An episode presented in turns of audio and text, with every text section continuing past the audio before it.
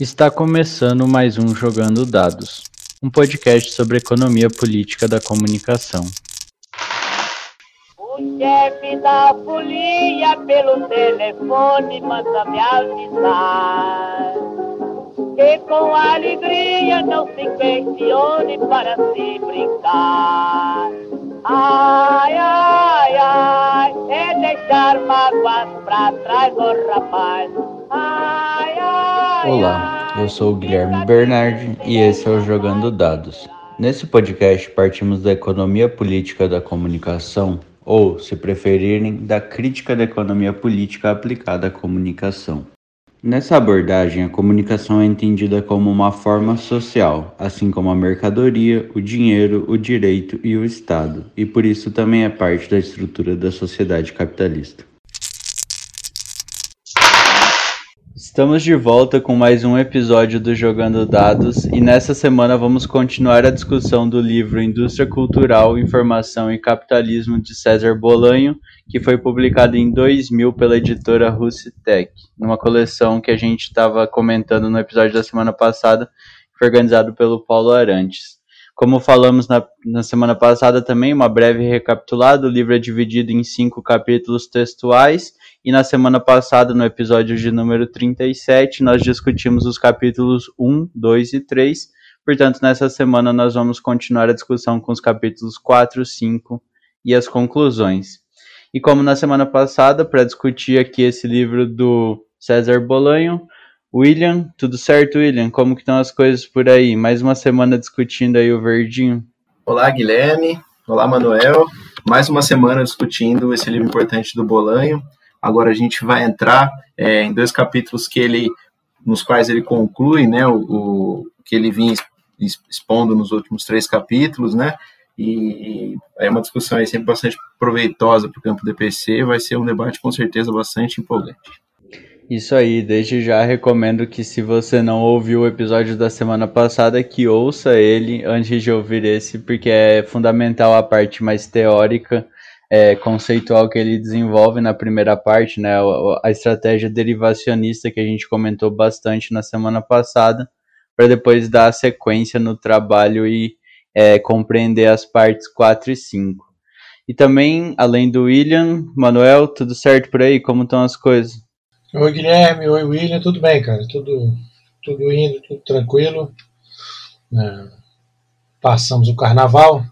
Agora o ano de 2021, já com todos os seus anúncios ah, assustadores, começou. E é isso aí, vamos lá. É verdade, né? Esse carnaval atípico aí, a gente até lançou essa série sobre os livros importantes da economia política da comunicação brasileira na quarta-feira de cinzas, mais um ano totalmente atípico aí que é, os fulhões responsáveis, os fulhões e as fulhões responsáveis não foram se aglomerar e pular carnaval. Então, como a gente estava comentando, na semana passada nós abordamos os capítulos 1, 2 e 3 do livro Indústria Cultural, Informação e Capitalismo e nos detivemos em questões relativas às contradições da informação, às formas é, publicidade e propaganda, um tipo de informação que ela é própria para circular e outro tipo de informação que ela é privada, que ela garante vantagens no processo é, concorrencial, mas também a comunicação pró própria ao capitalismo, né, de organização do processo de trabalho, do chefe na esfera oculta da produção. E nós também nos detivemos numa discussão que o William apresentou aí sobre o Habermas, a discussão sobre a mudança estrutural da esfera pública e a ascensão da indústria cultural como forma de mediar os interesses do Estado de um lado, do capital do outro e do público, né, como é, instância na qual a indústria cultural vai participar do que o Bolanho chama a partir do Habermas de é, colonização da esfera da vida, do mundo da vida. E no final do episódio nós nos detivemos um pouco nas funções da indústria cultural, função publicidade própria da circulação e ligada ao capital, e a função propaganda ligada ao Estado e à organização é, social, a, a, co a coesão social, que é um dos interesses do Estado, né? Isso, Guilherme, eu achei, foi esse primeiro momento, a gente fez uma, uma divisão aí do, do trabalho pensando naquela no que o próprio Bolanho aponta, né, como as suas estratégias metodológicas, é, além de contextualizar ali o texto, a, a, produção da tese e a publicação, então, acho que foi bem importante, né? Então a gente fez esse primeiro momento, que era um debate sobre uma, digamos assim, uma um caminho né, da economia política da comunicação no Brasil a rumo a um pensamento dialético, vamos chamar assim. Né? Então, se tem uma, um ponto aí de inauguração do pensamento dialético na, na, na comunicação no Brasil, especialmente no campo da EPC, é esse trabalho. Né? Então, esse eu acho que é o ponto de partida, é, como ele incorpora, né, como o Bolan incorpora a discussão do, do, debate da derivação do Estado e observa esse como um caminho para superar o, o, o, marxismo, o materialismo vulgar, né, que imperava aí no, no pensamento, na tentativa né, de observação a marxista da comunicação. Então esse é o passo importante. E ele faz, a gente tentou aqui então elaborar o argumento até agora em torno disso. Ah, mas o próprio César indica que no caminho aí rumo ao concreto, né? Então é, o grande processo aí de particularizações, né? Ah, da forma social da comunicação ah, não ficaria completo se ele ficasse restrito uh, ao âmbito da derivação uh, do Estado. Né? Então, a essa estratégia metodológica derivacionista. Então, ele precisa caminhar rumo a, um, a uma estratégia que o indique, né, ou dê condições para fazer um debate sobre o concreto e ele busca isso justamente ah, na discussão da, da regulação, né, e os regulacionistas são autores ah, muito importantes da escola francesa, né? Ah, então, estudando aí os, esses ah, regimes de acumulação e os modos de regulação, então, portanto, os tipos né, de, de, de articulação entre Estado e economia, é, e o César vai aproveitar isso muito bem. Eu acho que é, enfim, é por aí que a gente vai é, discutir essa segunda parte, né?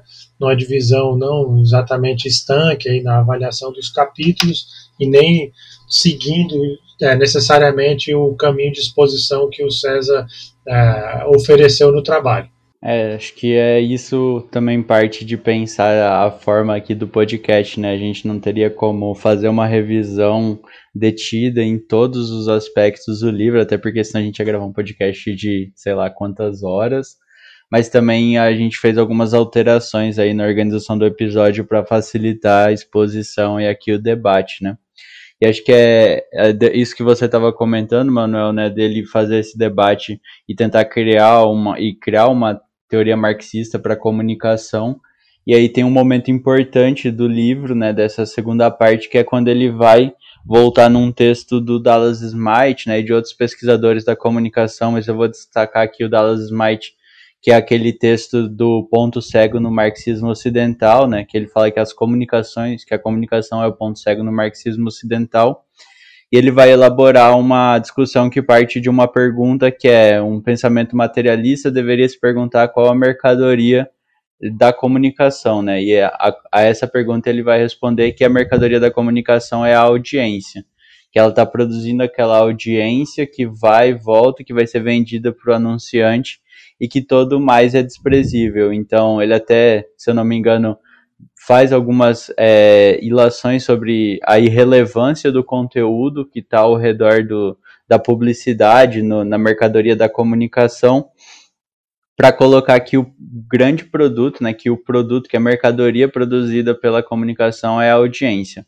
o César vai incorporar né, no livro dele essa, essa, essa, esse caráter da mercadoria audiência, mas ele vai dar um passo a mais, né, para dizer que é, tem duas coisas sendo produzidas. Primeiro, tem uma mercadoria que está sendo produzida por um trabalhador ali, né, um trabalho cultural, uma mercadoria é, que seja uma matéria de jornal, um vídeo, um programa de TV, então tem essa mercadoria sendo produzida e o outro lado dela é essa mercadoria audiência que vai ser vendida para os anunciantes. Ele até diz que é, essa, essa mercadoria audiência ela tem um maior importância no mercado, né, de preço, de custo, de interesse dos anunciantes, né, e que vai ser fundamental nessa disputa é, dentro do mercado pelo bolo publicitário, mas que a gente não pode perder de vista esse duplo caráter da mercadoria audiência que é produzida pelo trabalho cultural, que é produzir de um lado uma mercadoria, um produto cultural que seja, né, um disco, um vídeo, um, um filme, uma matéria de jornal, e do outro lado essa mercadoria audiência que está sendo produzida para ser vendida para os anunciantes na forma de publicidade. Exatamente, Guilherme. E é exatamente desse ponto, é, reflexões a respeito é, de outras reflexões feitas sobre o trabalho cultural, é que o Bolanho vai partir para começar o quarto capítulo da obra, né, a economia da, da comunicação e da cultura, falando sobre a tradição dos estudos franceses do Grezec. Eu queria retomar um ponto importante do terceiro capítulo, que foi discutido anteriormente no outro programa, é, a respeito da definição correta da publicidade para o pro, pro Bolanho, é, no debate que ele faz com os outros autores, é, a publicidade ela, é, ela vem sendo é, entendida né, como algo que está circunscrito ao âmbito da realização dessa mais-valia da mercadoria. Né? É, a partir desses questionamentos, é, ele vai cruzando informações de diversos outros autores para entrar é, na questão do trabalho cultural. Isso é particularmente importante porque é, no capitalismo monopolista tem essa amplitude né, gigantesca dessa escala de produção. Então, é por meio desse trabalho cultural, né, em grande maioria das vezes, como eu vou é, comentar agora e retomar adiante, é um trabalho não assalariado, né? Um trabalho, é, assim como historicamente ele já foi é, feito é, como se fosse um pagamento por peça, né, um pagamento artesanal, ele é um trabalho que não consegue, por conta das suas próprias características, né, das características do desenvolvimento da, da, da indústria cultural, ele ser subsumido de uma forma total né, pelo assalariamento.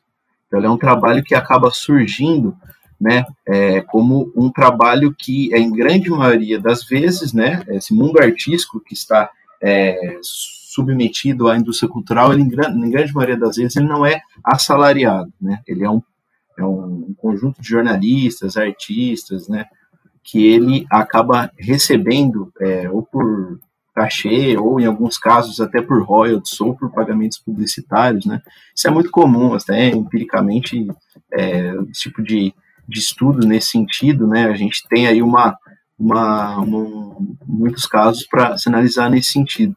O Bolanho, ele até recupera uma uma, uma característica importante da indústria cultural, que é, é a manutenção né, de profissionais, artistas que é, têm uma renda muito superior à grande maioria, né, ele vai até comentar, né, a grande maioria né, dos é, milhões de artistas da indústria cultural, que são as vedetes, é, que recebem aí quantias astronômicas, né, astronômicas, mas que não são, é, como ele mesmo comentou, que não são assalariados, que não têm uma relação de trabalho assalariada. Né. Isso é particularmente importante porque essa subsunção do trabalho que é elevada, enfim, a certos limites, e se configura dessa maneira, isso que vai fazer com que é, grande parte da renda do setor, né, grande parte da renda do setor da indústria cultural fique nas mãos de pessoas, de atores que o Bolan vai caracterizar como editor e distribuidor, né.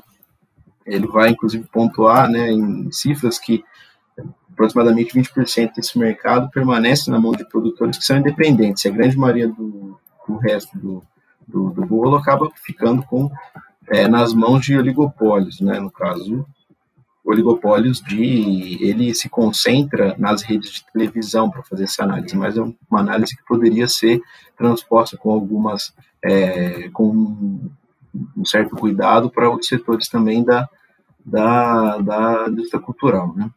Isso, William. Eu acho que isso que você comentou, nessa né, subsunção do trabalho na figura do editor, ela é importante para resolver um problema que o próprio Bolanho levanta, que é essa aleatoriedade da realização da mercadoria cultural, né?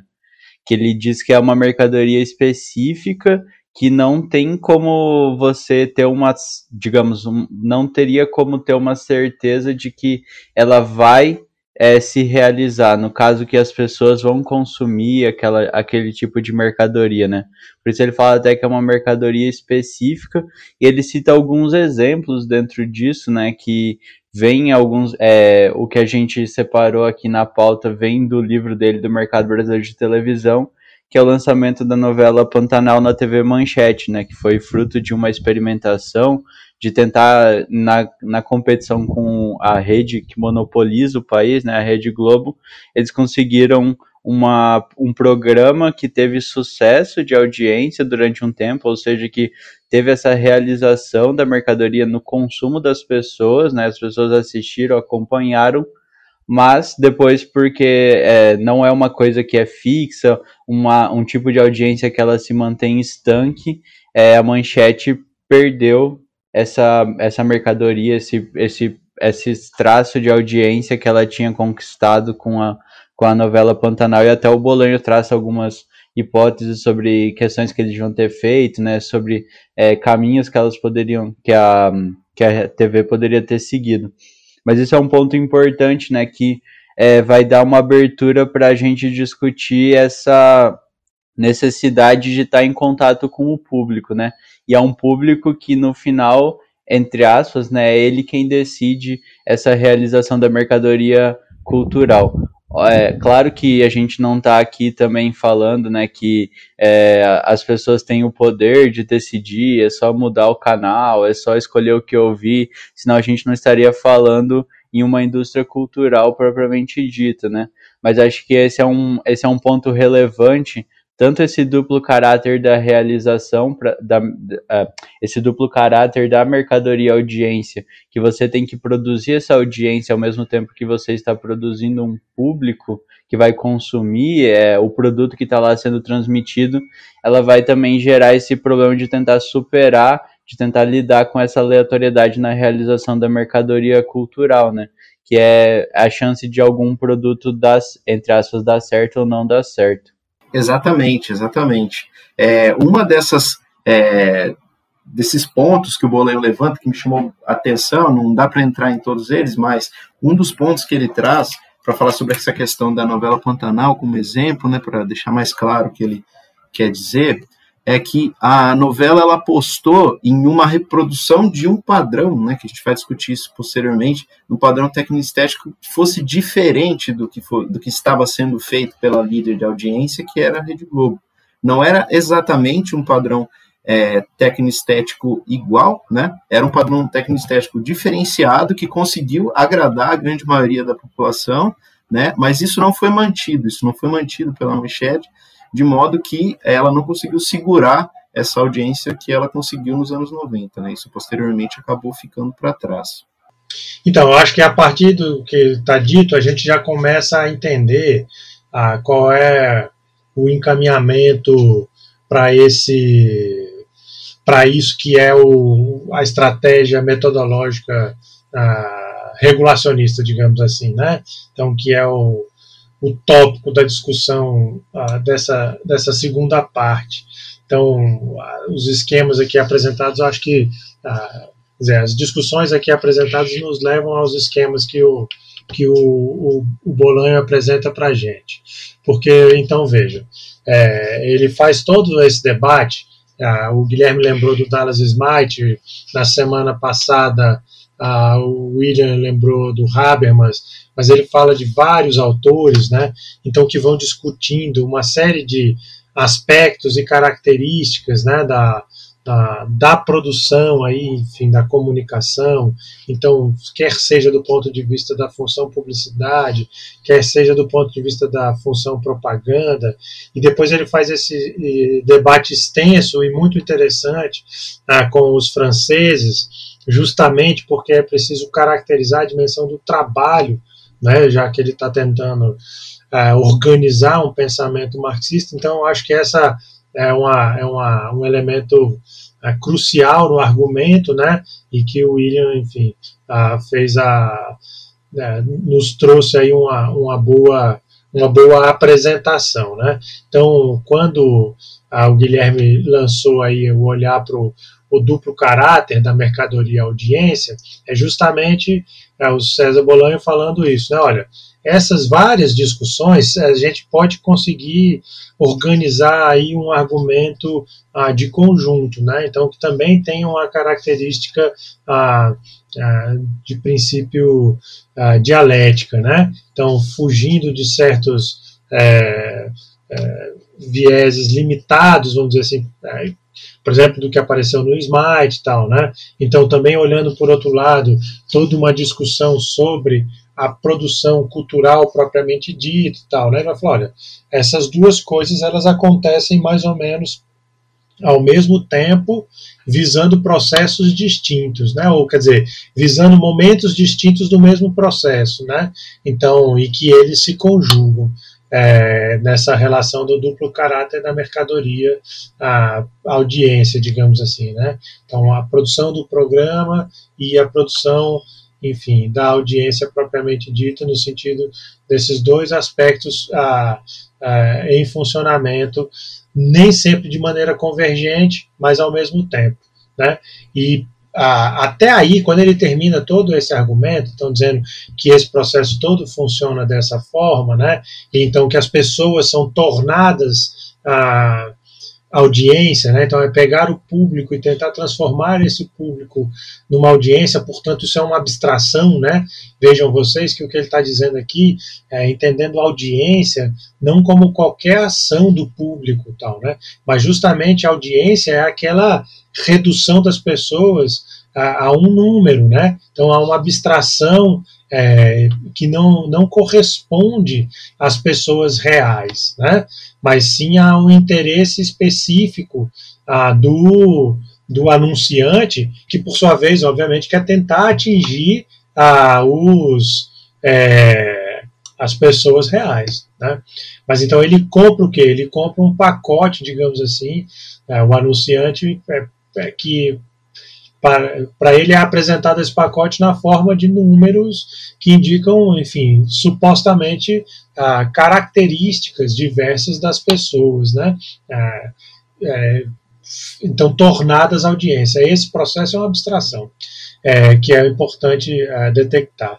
Né? É, do outro lado, na lógica é, do, do esquema do programa, né? então, é, oferecendo ao, ao público tornado audiência, né, uma série desses, ah, enfim, do, do, trabalho, né, todo descrito aí pelo William, né, esse trabalho cultural, também tem um interesse naquelas características próprias das funções propaganda e publicidade que a gente é, observou. E ele termina esse argumento dizendo assim: olha, até aqui eu fiz uma, uma explicação que é fundamentalmente ou ah, totalmente é, é, condizente com o argumento ah, frankfurtiano, né? então que é a base né, do pensamento sobre a indústria cultural.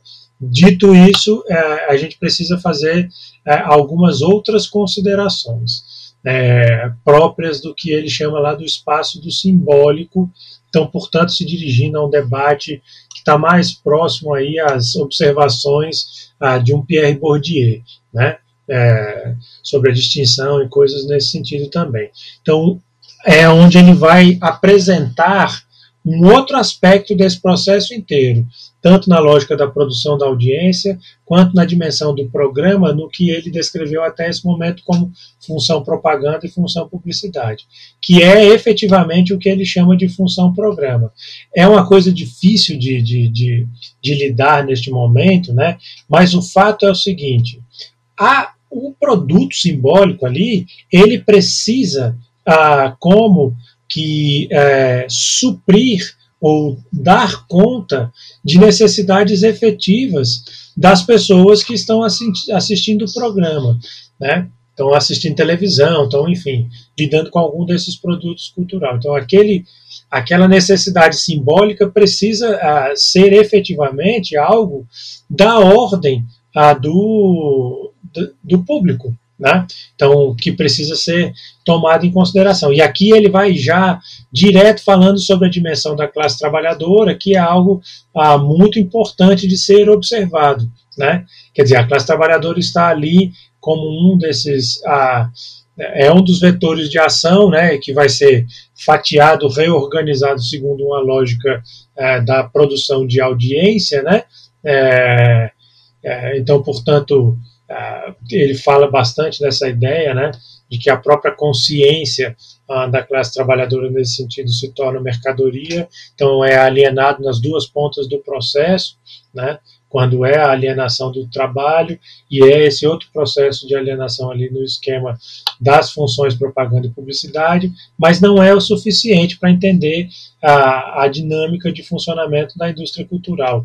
É, se você não entende que aquilo não é só uma espécie de empulhação do, da, da, da máquina, né? é, toda produtora de audiência, produtora, portanto, é, dos programas, tal. Não basta, não é suficiente é, aquilo que ela está a fim de, de mandar adiante. É preciso que haja uma correspondência entre esses, essas dinâmicas, né? Então, portanto, é, é preciso que a, o que a indústria cultural oferece não seja só uma empulhação, seja efetivamente uma, uma algo que dê conta né, das necessidades simbólicas é, do público tornado audiência. E aí tem muita coisa para discutir, muitas, né? Eu acho que este é uma dimensão ah, muito é a dimensão é uma das dimensões decisivas do texto, né? É, quando a gente começa a entender, então desde aquela ponta falando da função publicidade propaganda até a outra ponta, pensando na função programa, nós temos o processo é, de comunicação é, compreendido ah, na sua totalidade. Então, as ações e os agentes todos que estão em jogo nesse processo. E para lidar, então esse é um dos, é uma das, é, é um, mais um dos espaços é, momentos do texto curto, mas bastante denso, ah, para falar sobre isso, né? Ah, sobre esta dimensão. E aí é que ele ah, vale a pena então só ah, fechar aí uma, um elemento sobre o padrão tecnoestético que o William já já apontou, né? É, e que o Guilherme né, também já já deu já fez aí essa deixa é, que tem a ver bastante com a dimensão da aleatoriedade da realização da mercadoria comunicação, né? Então esta é uma é uma dimensão muito relevante do ponto de vista do, do produtor, né? Mas que interfere justamente na discussão da função programa, ou seja, é um tipo é, de dimensão é, ou padronização né, é, daquilo que é ofertado. Uh, agora, normalmente a gente entende a discussão do padrão tecnoestético justamente nessa ponta, como já foi apresentado aqui, né? Ó, é, que tipo de som e imagem é apresentado para o público, né, tornado audiência, como foi o exemplo que é, vocês trouxeram da novela Pantanal. É, isso é verdade e é bastante importante então, justamente nesse nível da, do que foi chamado já de aleatoriedade ah, da realização da mercadoria e comunicação. Agora, é, o, o, César Bolanho também faz uma referência que eu acho importante dar uma, uma atenção, que é uma leitura, vamos dizer assim, pensando nos, nos neo-schumpeterianos sobre a, a questão do padrão técnico-estético na outra, na ponta da produção. Ah, então, no sentido é, que eu acho que é bastante vivo no argumento dele, vai estar presente também na discussão dos novos textos, né, do, do, que foi é, inserido, acrescentado em mercado brasileiro de televisão, que é o fato de que a, a, a, o desenvolvimento tecnológico, por assim dizer, né, da indústria da comunicação é externo a esta própria indústria. Ou seja, via de regra, ah, não é, por exemplo, uma empresa como a Globo, né, que desenvolve os equipamentos para filmar, para desenvolver ah, é, efeitos especiais, etc. e tal, né? Ainda que, por exemplo, quem gosta de animação conheça toda a relação entre um, a, uma produtora como a Pixar e os trabalhos a, da, da Apple e o Steve Jobs, né? Então, toda a articulação que eles tiveram nesse processo. Mas, normalmente, pelo prisma do pensamento aí dos neo-schumpeterianos e a descrição que eles fazem desse argumento, né? A trajetória tecnológica do, da, por exemplo, numa indústria como a televisão, é externa à própria indústria televisiva. Né? E isso é uma dimensão importante para o padrão tecnoestético. Quer dizer, vem uma nova câmera que faz. Uh, uma, quem gosta de futebol, né? pensando aí né, nos meus, uh, nos meus queridos amigos, o Anderson em particular e o Guilherme, uh, estamos Uh, gravando sem saber ainda em que, que grau de felicidade cada um de nós vai estar depois do fim de semana. É, por conta do futebol. Mas, por exemplo, uma das coisas que acontece é justamente as câmeras que aparecem para a transmissão de jogos, né? Então, é, de jogos como uma partida de futebol. Aí a câmera lenta agora que mostra todos os aspectos, etc.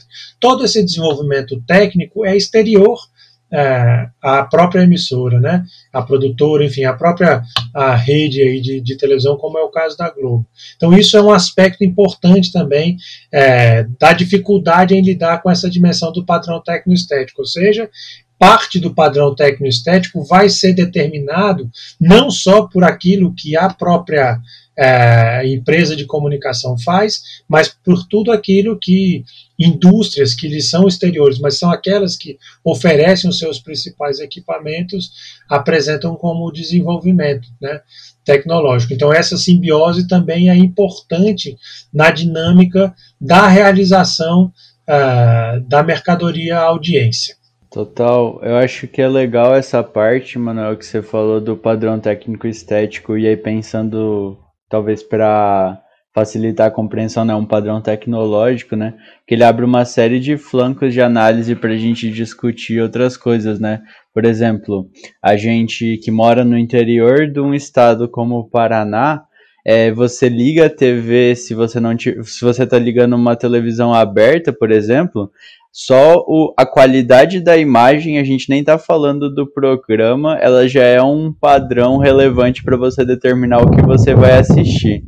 É, invariavelmente é, a gente até brinca, né, que só existe uma televisão propriamente é, assistível, né, que você liga a TV e que você vê a imagem, não tá aquela imagem chiada, aquela imagem toda pixelizada, de qualidade baixa, com as cores é, sem muita saturação. Mas acho que também abre uma série de questões para a gente pensar, né, como essas mudanças se dão agora, né, claro, né, extrapolando um pouquinho, mas prometo que só um por cima, que acho que vai ser um assunto que vai voltar em outros debates, né, como o Manuel falou dos esportes, já tem em outros locais, né? Por exemplo, o pessoal tá testando câmera 8D no 8K no Super Bowl, tava testando no, na final do futebol americano agora, né, no Super Bowl. E aí você vê a qualidade da imagem, começa a mexer com os lances, tipo, você poder ajustar o seu som se você quer acompanhar um jogador em específico mais detidamente, ver a visão que ele está tendo do jogo. É todo um padrão de desenvolvimento que ele é exterior, mas ele ajuda a determinar a, a própria indústria, né? Porque é muito difícil, né? Depois você tá acostumado com um tipo de câmera e é, com tipo de visão, com tipo de qualidade, né? E claro, né, isso é todo um processo de desenvolvimento tecnológico, de inovação, é, que ela também é uma é, gera uma coisa que a, a gente acho que não comentou aqui necessariamente, né? Que é a ideia de barreira à entrada, né?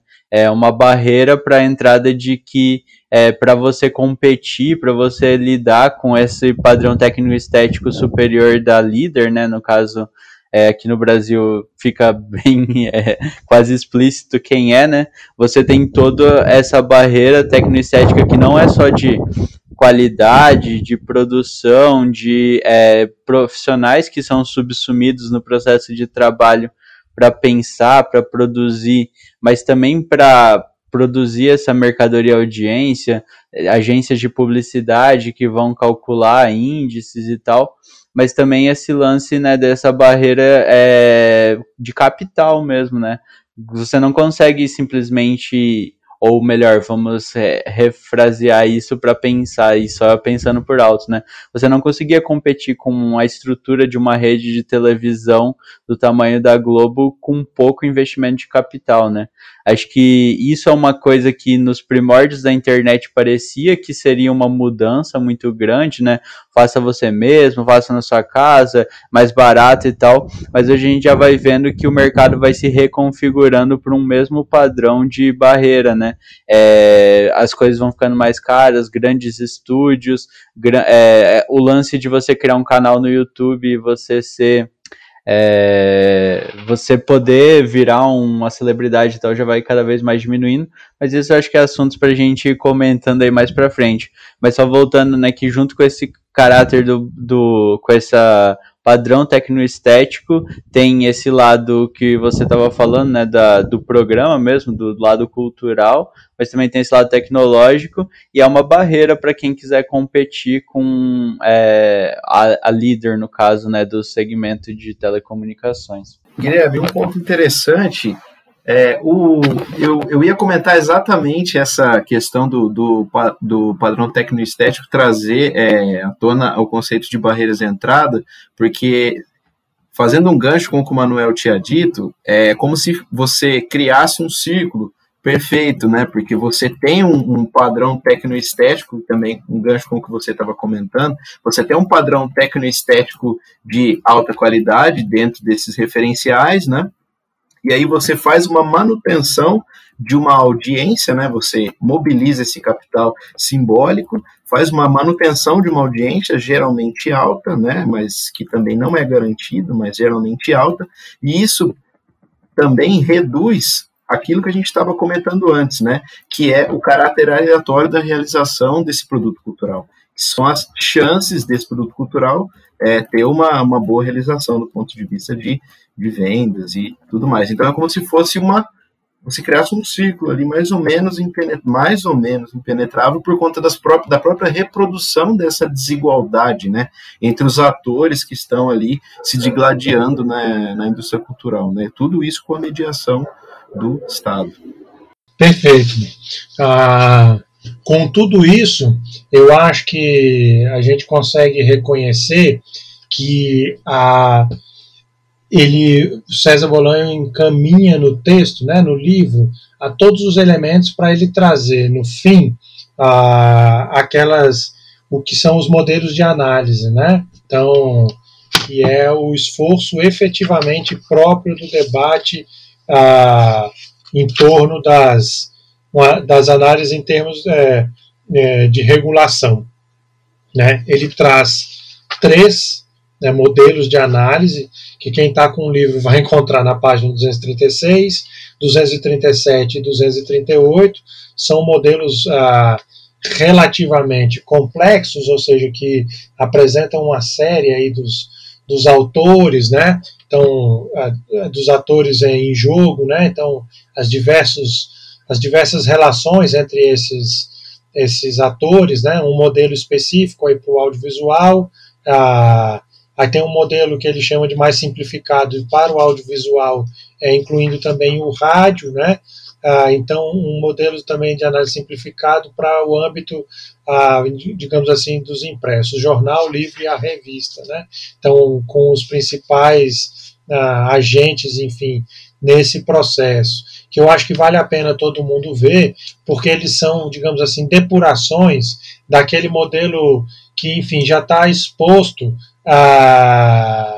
lá no, no início, né? Então a ideia que é a indústria cultural está é, lá no início e agora a gente tem todos os elementos para fazer essas atividades com essas avaliações com um pouco mais de calma. Então, a indústria cultural promove a mediação entre ah, os capitais individuais, ou seja, o âmbito empresarial propriamente dito, e os agentes políticos, né, a compreensão do Estado. Né, então, a mediação entre esses, esses dois, por um lado, e do outro lado, o público ah, transformado em audiência. Então, toda a relação envolvida nesse processo, e aí as especificações de cada um ah, desses, desses personagens, quer dizer, quando a gente fala indústria cultural, é um bocado de gente, portanto, é, é, nesta dinâmica, né? E cada um aqui voltada para uma análise, como diz o, o César, né?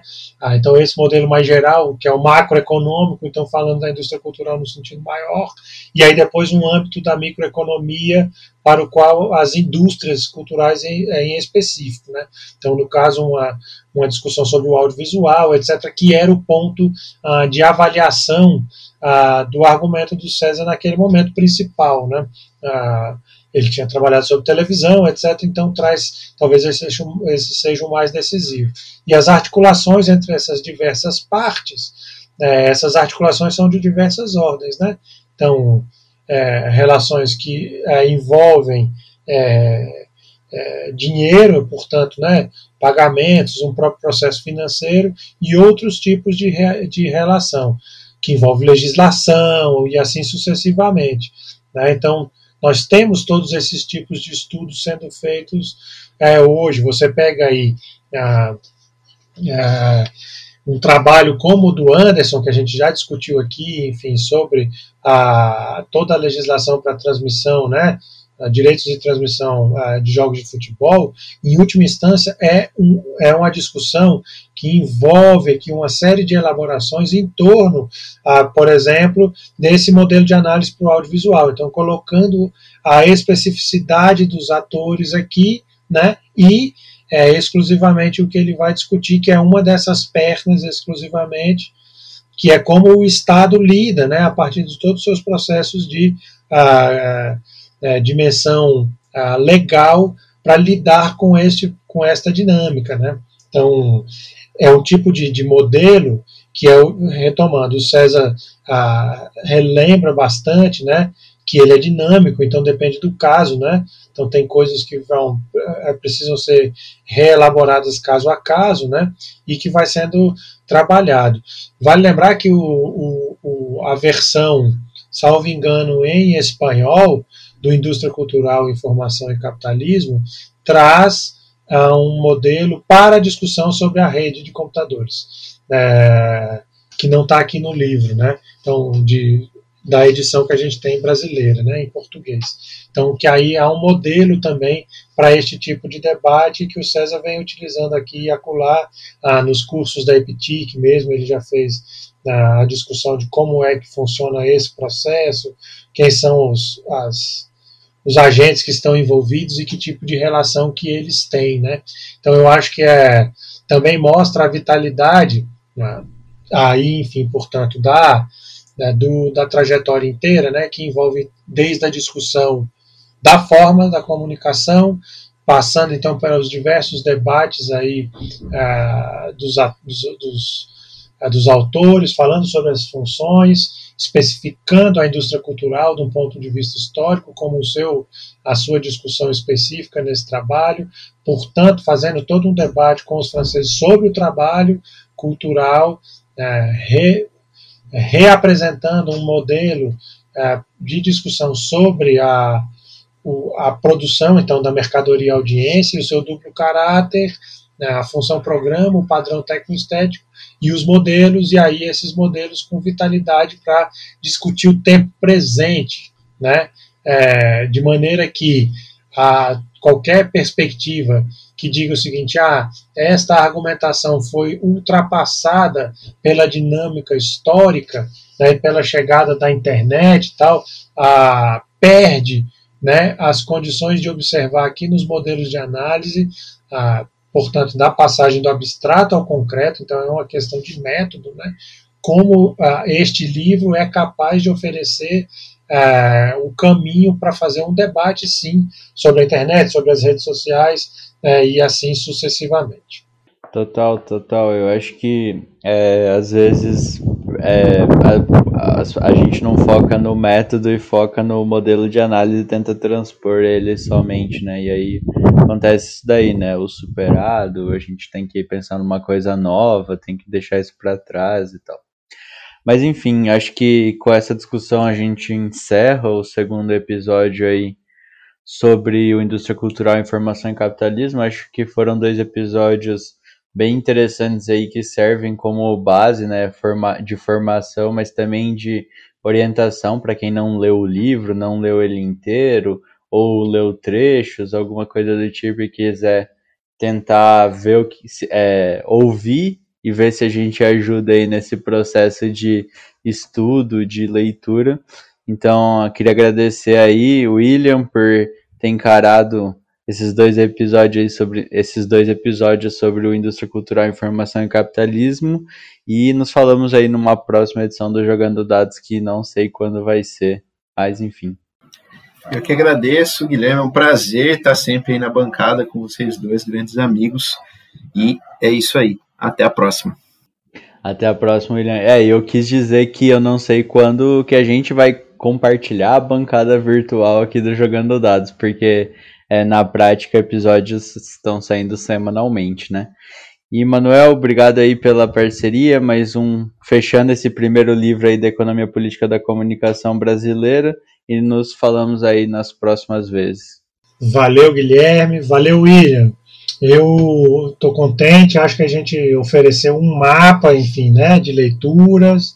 É óbvio que a gente não esgota o trabalho, todo mundo que já se deu aí, é, já fez o esforço de ler a Indústria Cultural, Informação e Capitalismo, sabe que é um livro muito denso, então, portanto, tem N debates é, a gente tentou apresentar aqui um caminho é, mais geral é, para para as leituras possíveis, e é óbvio que elas não se esgotam, e aí é interessante a gente, se for com o tempo, a gente conseguir perceber uh, outras contribuições, argumentos, etc., né? É, que eu acho que vai ser um lance bastante interessante no, na possibilidade de debates com o pessoal que estiver ouvindo o programa, enfim, e que também estiver tentando fazer as suas leituras. Ah, nesse sentido, eu queria é, sugerir um, uma última questão é, para deixar aí como um, um, uh, um elemento para discussões vindouras, né? Então, primeiro é que a gente com este livro está apresentando é, o que eu entendo que é a vertente de uma da economia política da comunicação no Brasil que tem um viés, é, por assim dizer, é, é dialético, né, no, no sentido lógico histórico, né? Então dialético histórico. É, esse é um prisma, né? A gente vai ter pelo menos mais dois prismas gerais aí. Então para além dos objetos de estudo em especial, né? Que é o trabalho do Marcos Dantas, que tem um viés, por assim dizer, né, dialético sistemático, né? então tem uma outra perspectiva. Na oportunidade da discussão do, do, livro, a gente pode falar sobre isso. Ah, e tem a perspectiva ah, brilhante também do trabalho da, ah, da Anita Sims, que antes de ser só uma discussão sobre o cinema, que já é bastante coisa, mas quer dizer, não restrita só a dimensão do objeto, tal, né? Um debate sobre o audiovisual, tal, também tem uma perspectiva que eu chamaria assim de sócio-histórica, né? De uma dimensão da sociologia histórica mais presente, né? É, nessa nessa discussão. Então são três né, viés de debate que eu acho que é importante a gente ir ah, depurando esta, estas dimensões, né? é, e as decisões, digamos assim, de teoria e método que cada um toma é, também diante do objeto como ele foi montado. A segunda coisa que eu queria dizer aqui para finalizar a minha participação de hoje é vejam que o debate que César Bolani traz indústria cultural, informação e capitalismo, é, por mais que em tese fale apenas, então estou tudo aqui com aspas, né, a dimensão do audiovisual, como ele faz um debate sobre a mercadoria, a audiência, o seu duplo caráter, e, consequentemente, o trabalho aí envolvido, né? então, a, a, a, a mediação que a indústria cultural promove, né? É, é, feita, é ali onde o trabalho ocorre, né? Isso nos coloca sob um ponto de vista muito peculiar também nas discussões sobre o trabalho é, que tem aparecido contemporaneamente né, nos debates sobre o mundo digital, internet, etc. Ou seja, não se trata simplesmente de olhar, é mais uma vez uma dimensão de método. Né? Então, o cuidado da gente não achar que, é, pelo, por esse prisma apresentado aqui pelo César Bolanho, ele se torna ultrapassado pelas dimensões é, ditas é, das, dos desenvolvimentos dos desdobramentos históricos. Muito pelo contrário, como a descrição de método tem a ver com a estratégia é, derivacionista em um plano e a estratégia a, é, regulacionista num outro plano, a gente consegue é, continuar acompanhando é, de maneira a não se perder pelo prumo da história, digamos assim, né? e sem entender que este é um argumento todo jogado fora, porque ele parte do abstrato ao concreto, então, portanto, da substância e rumo às suas particularizações, e são essas contradições contemporâneas que, é, por exemplo, como o debate sobre o trabalho, que ganham né, é, em, em interesse se a gente acompanhar esse livro. Basta lembrar que o, o conceito que vem daqui para frente é o, justamente o conceito é, de subsunção do trabalho intelectual, que o César vai desenvolver a partir do argumento produzido em indústria cultural, informação e capitalismo. Então eu convido a todas e todos uma leitura aí acompanhando e divergindo do nosso mapa de leituras para a gente fazer um debate cada vez mais né, saudável e, e contundente sobre esse problema que está colocado diante de nós, que são as dimensões ah, do trabalho ah, numa é, numa dinâmica pautada pela rede mundial de computadores. Grande abraço, Gui, grande abraço, Will, e a todos e todas que estão nos ouvindo. Isso aí, Manuel. Nos falamos aí nas próximas vezes. Espero que eu mais feliz do que você no quesito futebolístico. Mas é isso, gente. Então nós encerramos por aqui o segundo e último episódio sobre o livro Indústria Cultural, Informação e Capitalismo. E já deixo de antemão avisado, né? Que, de antemão não, porque a gente já falou na outra semana mas avisado que o próximo livro então será Estado e Cinema no Brasil, da Anita Sims, que o Manuel mencionou agora na fala final dele, e os episódios sairão no final de março, a princípio dias 17 e 24 de março. Então sigam acompanhando Jogando Dados, que tem muita coisa boa para vir aí durante esse ano todo. Até mais. Não se esqueça de deixar sua pergunta ou dúvida em um dos nossos canais. Você pode mandar um e-mail para o jogando dados pod, pod, gmail.com ou enviar perguntas para o nosso Facebook, facebook.com.br jogando dados podcast, nosso Twitter, arroba jogando dados pod ou para o nosso Instagram, arroba jogando dados podcast. Não se esqueça de assinar o podcast para ser notificado quando o próximo episódio for publicado. Estamos em vários agregadores de podcasts, como Spotify, o Apple Podcasts e o Google Podcasts. Mesmo assim, não deixe de compartilhar e recomendar aos amigos, amigas, companheiros, companheiras que curtem a área e querem saber mais sobre o tema. O Jogando Dados é uma produção da parceria Cubuel, Laboratório de Estudos sobre Comunicação e Crise do Capitalismo da Universidade Estadual de Londrina, e CPCom UFAL, Crítica da Economia Política da Comunicação da Universidade Federal de Alagoas. A arte que ilustra o podcast de Davi Fiuso. As artes para divulgação e as atualizações das redes sociais são de responsabilidade de Gabriela Fernandes Silva. Até a próxima semana. Estou preso na rede, que nem peixe pescado. É zap, zap, é like, é Instagram, é tudo muito bem bolado. O pensamento é nuvem, o movimento é drone. O monge no convento aguarda o advento.